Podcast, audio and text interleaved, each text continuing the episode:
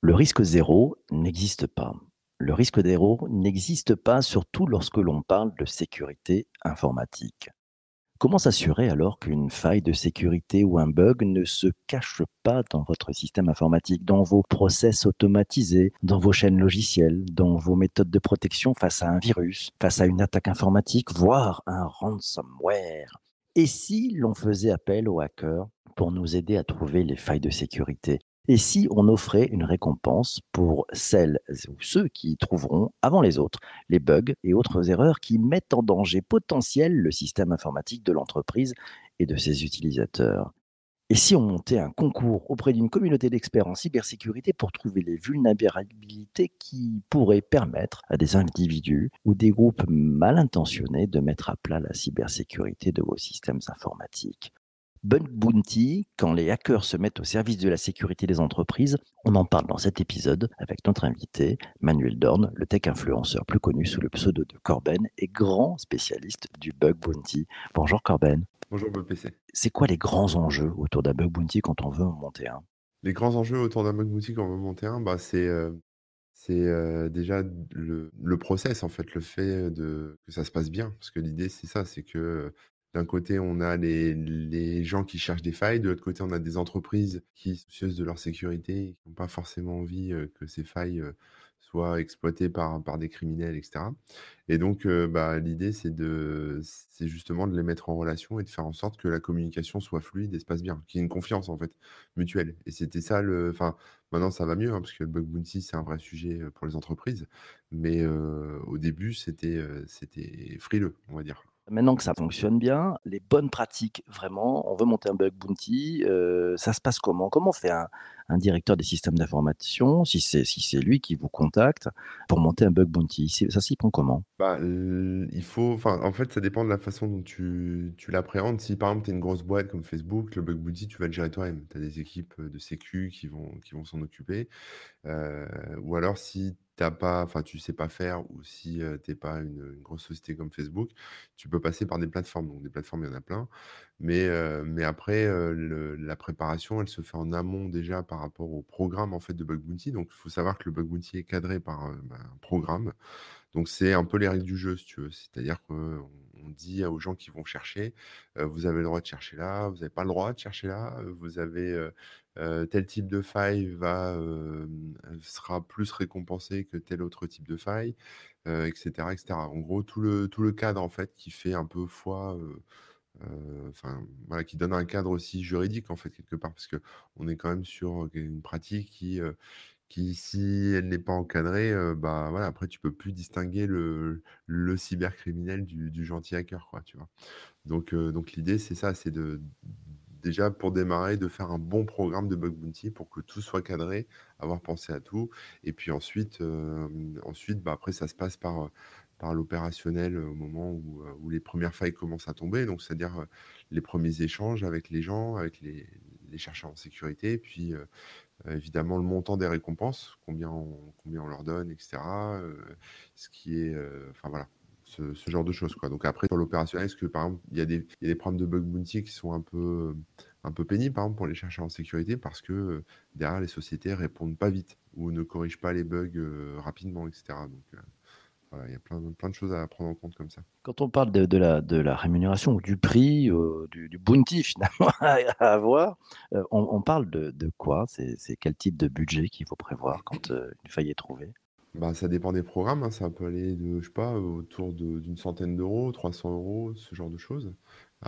parfois des récompenses qui vont 15 000, 20 000, des fois même encore plus. voilà, souvent on voit des grosses récompenses aussi dans des, dans des concours ou voilà, sur plusieurs jours où il faut trouver des failles dans, dans des logiciels grand public. Bon, bah, il y a des récompenses qui sont offertes aussi, qui sont assez conséquentes. le, montant est posé au, au, démarrage? Oui et non. C'est-à-dire que effectivement, le mieux, c'est de le poser au démarrage. Comme ça, personne n'est déçu, les gens savent à quoi s'attendre. Euh, mais euh, parfois, euh, le travail est tellement exceptionnel que ça mérite une petite rallonge, tu vois? Donc, ça dépend. Globalement, donc, il y a une préparation, il y a une sorte d'air de jeu, hein, tu le disais, c'est-à-dire qu'on va définir effectivement le cadre. comment on s'assure que les hackers qui travaillent, heu, pour dans un bug bounty soient plutôt, on va dire quoi, des des white hats, c'est ça, les chapeaux blancs et pas des black hats qui se soient glissés dans cette histoire-là? On fait comment? Ah bah, on fait, heu, c'est naturel si tu veux, parce qu'en fait, heu, il faut comprendre que, les gens qui s'inscrivent sur une plateforme de bug bounty et déjà, si c'était vraiment des cybercriminels enfin aguerris, ils auraient pas envie de s'inscrire sur une plateforme de bug bounty parce qu'ils laisseraient des traces, tu vois ce que je veux dire déjà? Donc donc déjà, c'est pas c'est pas une démarche que que des cybercriminels feraient, pour faire leur travail de cybercriminel quoi, de de méchants. Mais et puis, et puis le bug bounty, rapportera, je pense toujours moins que que ce qui peut être, exploité ensuite, par, par des cybercriminels, donc c'est-à-dire, du vol de données revendues ou ce genre de choses quoi. Donc le non, le bug bounty, c'est quelque chose qui est fait par enfin qui est pratiqué par des des experts en sécu qui, qui, sont, connus, reconnus, qui, qui ont pas enfin voilà, qui ont rien à cacher qui sont, voilà, qui ont pas d'activité illégale et qui ont en toute transparence, quoi. Il y a pas de enfin, si tu veux, voilà, c'est, il y a a pas ce ce double jeu, quoi. Il y a aucun Mmh. intérêt par pour les les criminels de pratiquer ce double jeu. Au contraire, c'est prendre un risque pour eux. Ça existe depuis combien de temps le le bug bounty? Les les les 1 initiatives, elles datent d'il y a combien de temps? Heu, les la toute première, c'était, heu, Mozilla, heu, ça devait être en 2000, heu, non, c'était Netscape, enfin, ouais, Mozilla, Netscape, c'était à l'époque, ça devait être en 2004 ou 2000, heu, non, c'était en 80 ouais, c'est vieux, attends, je me souviens plus, hein, ça fait longtemps, mais c'était en 80 ouais, 17-98, ouais, c'est dans ces ça? Quelque chose comme et ça, ouais, du temps de Netscape Navigator? en 95, c'est ça, 95 Netscape 95 déjà, ouais. après, en fait, ça s'est, hem, enfin, après, il y a plus rien eu parce qu'en fait, Netscape, si tu veux, à l'époque, ils se t ils se tiraient la bourre avec Internet Explorer Mmh mh. et comme c'était un logiciel, heu, ben, libre, enfin open source et puis il y avait, heu, il y avait, heu, enfin, c'était tout nouveau et cetera. Il fallait prouver que leur navigateur était sécurité sécurisé. Donc ils ont une bonne idée, c'était de mettre en place des récompenses pour, heu, pour les gens qui remonteraient des failles de sécurité.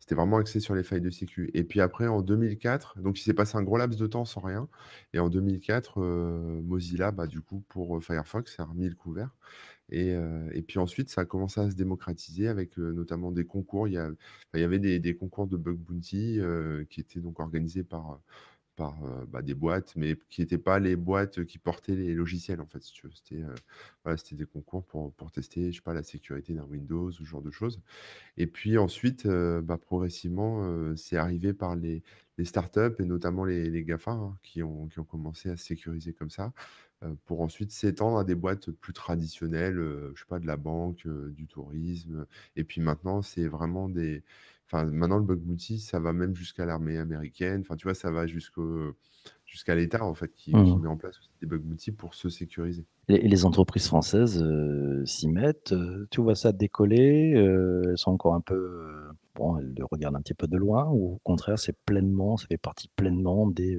des outils, d'un directeur, des systèmes de sécurité informatique? 2017, heu, c'était, marginal, on va dire, en France. C'était déjà bien développé aux États-Unis, mais très très marginal en France, c'était le début et maintenant, c'est clairement un outil, on va dire incontournable, pour les pour les boîtes et c'est très, très en vogue, quoi. Donc heu, bah, en fait, c'est super intéressant parce qu'en fait, ça permet de faire pas mal de choses. C'est-à-dire que ça permet, heu, hem, déjà de de tester, heu, la sécurité, donc mais d'avoir un retour immédiat. Parce que quand tu fais un audit classique de sécurité, bah, tu vas faire ton audit, il va falloir que tu attendes une semaine, 15 jours, tu vas recevoir un rapport et après, il faudra corriger les failles et cetera. Si tu mets en place un bug bounty, alors ce qui n'empêche pas de faire un audit en amont, hein, bien sûr, mais qui si tu mets en place un bug bounty, tu as, en tant que société, un retour immédiat sur tes failles. Tu sais, heu, dès que tu pousses un truc en prod, heu, il y a forcément des gens qui vont le tester et du coup, bah, ça s'intègre vachement bien dans les cycles de développement agile pour, heu, pour les boîtes, en fait. Donc c'est, c'est très, très fluide, en fait et c'est très rapide. Tu as tout de suite des retours. Donc c'est un bon un bon moyen d'avoir une sécurité, heu, bah, en permanence, en fait. Une sécurité, bah, qui, qui se gère, sur le long cours, sur la vie du du produit, de ton application. Et ensuite, on a, heu, bah, ce qui est intéressant aussi, c'est que comme tu as beaucoup de gens qui travaillent sur ton programme de bug bounty, tu as aussi beaucoup de diversité au niveau des approches de test, en fait. Tout le monde va pas tester de la même façon.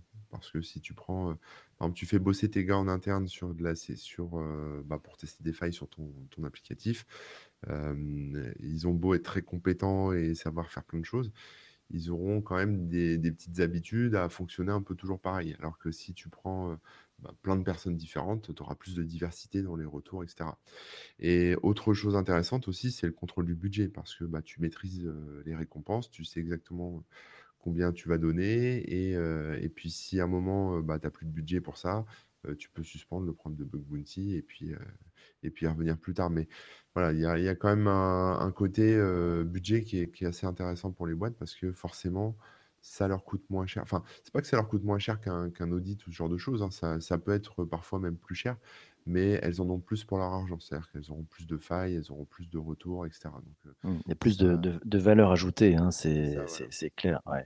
Donc on on on le voit, le d'ailleurs ça permet de de robustifier, en fait, hein, je crois que c'est le terme utilisé, de Robustifier. robustifier totalement le le code. Heu, des questions, tiens, heu, Lionel dit: «Comment les les les gentils hackers et les méchants pirates, voilà, se regardent-ils, heu, les uns les autres?» J'en sais rien, je pense qu'après c'est comme tout, hein, il y en a qui, heu qui, heu, les voient peut-être comme des concurrents, tu sais? Un peu où on se tire un peu la bourre. C'est-à-dire qu'on voit souvent des histoires assez sympas, enfin moi que j'aime bien qui, où, bah, d'un côté tu as un botnet ou un malware qui a été développé par, par des méchants, on va dire et de l'autre côté tu as, des chercheurs en sécurité indépendants, qui se penchent sur la question et qui essayent de désactiver le truc.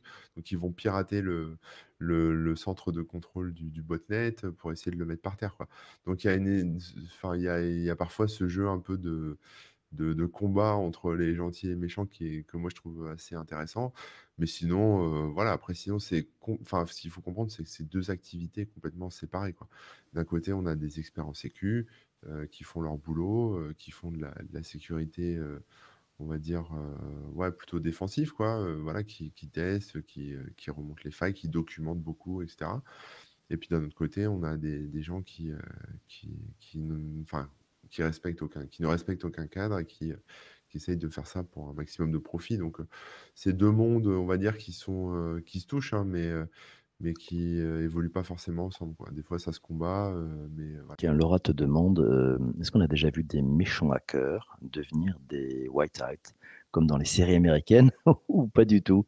Oh bah si, tout le temps en fait, parce que quand quand quand tu débutes dans en cybersécu, souvent tu es jeune et heu et puis, bah, tu es tenté en fait de faire des conneries, c'est-à-dire d'aller, d'aller, heu, pirater, on va dire ça comme ça avec des gros guillemets, heu heu, tel site ou tel, heu, tel service, telle appli et cetera et puis, et puis ensuite, bah, ensuite tu te dis: «C'est vraiment cool la cybersécurité» et puis tu commences à te professionnaliser, à faire des études là-dedans et puis à rentrer dans le droit chemin, sauf si tu t'es fait choper entre-temps, quoi. Mais, mais voilà, c'est oui, oui, il y en a plein, souvent ça marche comme ça, c'est-à-dire c'est le c'est les enfin de moins en moins parce que maintenant il y a des écoles, il y a plein de choses, il y a des formations et cetera. Donc, heu, c'est vrai que les jeunes quand ils sortent du bac, ils peuvent peuvent se s'orienter directement vers une formation, mais avant il y avait rien du tout. Et pour pratiquer, heu, de la cybersécurité, quand on n'est pas dans un cadre d'entreprise, bah, à part, aller se confronter, réellement à des vraies boîtes et des vrais des vrais services, il y a pas grand-chose. Et c'est là où le bug bounty est intéressant aussi parce que du coup, ça met à disposition des vrais périmètres, hein, des vrais sites web, des vrais, heu, des choses en prod, mais tout en respectant un cadre légal et donc du coup, ça permet quelque part de jouer aux hackers, heu, avec, ce côté un peu péjoratif qu'on a parfois dans la presse, de jouer aux hackers tout en étant assuré de de pas finir en tôle, quoi.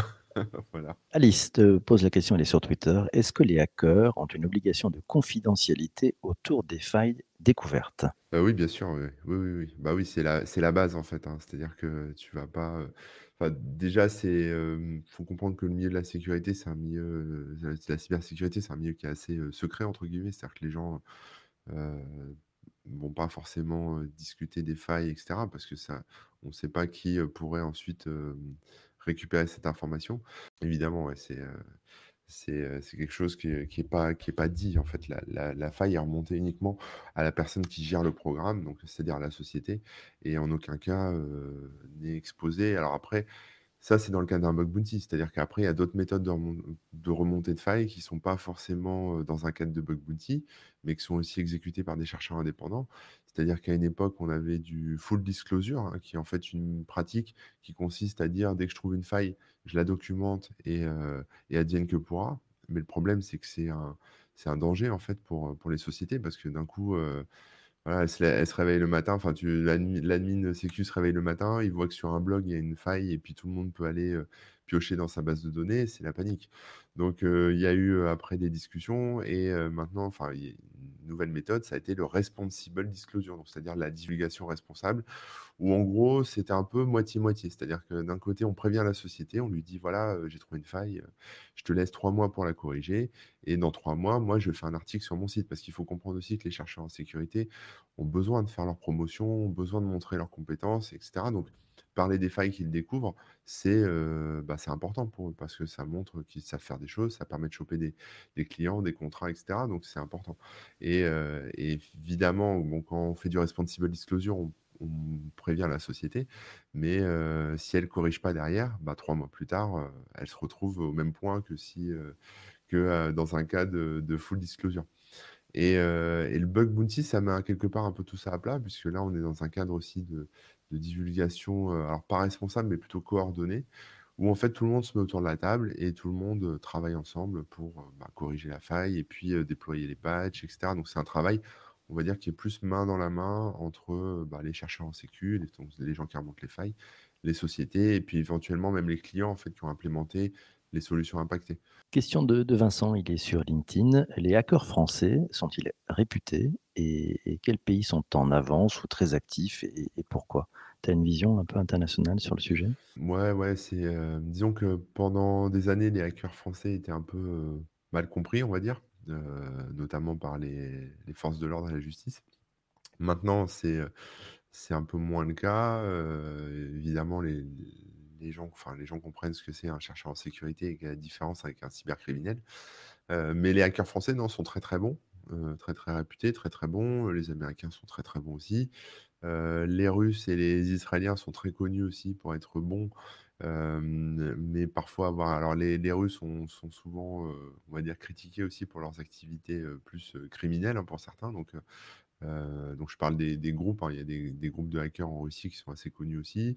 Voilà et puis après, plein de pays, dont on n'entend pas forcément parler parce que c'est très difficile en fait de savoir, d'où provient une attaque. Par exemple, les Chinois aussi sont très, heu, très bons là-dedans, mais si tu veux, après, c'est compliqué parce que quand quand tu as des attaques, heu, qui sont, heu, qui sont, menées par des des groupes comme ça, on ne sait pas parfois si ce sont des groupes, qui sont, pilotés par les États. Tu sais pas si, c'est des groupes russes ou chinois ou, israéliens et cetera parce qu'en fait, dans leur code ou dans leur façon de faire, Heu, ils s'amusent à copier les les autres groupes d'autres nationalités pour brouiller les pistes. Donc parfois, heu, je j'imagine qu'il y a des des Israéliens qui sont passés pour des Russes en laissant des traces et en faisant croire que, Mmh. heu, dans leur code, il y avait des commentaires en russe et voilà. Heu, donc quand quand on a, heu, par exemple, quand dans la presse, tu vois un truc, heu, tel, heu, fournisseur d'accès internet ou tel enfin pas pas FAI, mais tel hébergeur ou telle société a subi, un piratage en provenance de Chine, de Russie, enfin, tu peux pas être sûr comme ça à 100 quoi. C'est ça ça demande une enquête, ça demande du temps. Tu peux pas être sûr comme ça en 5 minutes que ça vient de là parce que les serveurs, bah, tu peux en prendre à l'autre bout du monde et faire rebondir tes attaques, à l'autre bout du monde. Donc c'est pas forcément, très significatif. Dernière question, puisque ce podcast touche, heu, malheureusement à sa fin. Heu, si on met un petit peu de prospective, tu tu vois ça comment l'évolution du bug bounty? Ça va s'accélérer? Les entreprises vont encore plus utiliser cette approche-là? Ouais, ça s'est déjà pas mal accéléré parce qu'en fait, c'est un moyen aussi pour, heu, pour les gens d'être, heu, indépendants. C'est, c'est un peu toute cette mouvance, même dont on parlait la dernière fois qu'on avait discuté, mais, le télétravail, les gens qui se lancent à leur compte, les auto-entrepreneurs, tout toute cette mouvance un peu de de où tu crées un peu ton propre boulot finalement. Le bug bounty, bah, c'est clairement une activité d'indépendant, hein. Bon, il y a des sociétés, hein, qui pratiquent du bug bounty et qui après se partagent le le pactole, mais heu, mais si tu es bon, clairement, c'est c'est de l'activité indépendante, donc c'est c'est super lucratif et puis, c'est quelque chose que tu peux faire, à côté d'autres choses, on va dire. Par exemple, je sais pas si Mmh. tu es développeur ou tu fais Mmh une autre activité et donc ça se développe, vachement, ouais, pour tout ça, quoi, parce que, Mmh. bah, voilà, c'est intéressant. Et puis c'est passionnant et puis c'est passionnant. Mille merci à toi Corben pour, heu, être venu ce matin, échanger avec nous et pour être passé dans le podcast. Merci à toi. Merci à toi aussi qui écoute cet épisode du podcast jusqu'ici. C'est très bien, ça fait bosser pour le taux de complétion et c'est bon pour l'algo. L'algo sur les plateformes de podcast adore le taux de complétion. Si tu es sur Apple Podcast, tu n'hésites pas, tu peux mettre 5 étoiles, un commentaire. Ça fait un fou les commentaires, c'est très important et on se retrouve demain matin pour un prochain épisode. On va parler du management, mais l'art de manager avec ses faiblesses, ce que ça change. L'invité du podcast euh, sera Vincent Caltabellota, c'est le CEO de YouMonkeys. Il est auteur et conférencier. Tu vas voir, c'est passionnant. On se retrouve demain matin. Portez-vous bien. D'ici là, ne lâchez rien. À très bientôt. Bye bye. Ciao, ciao.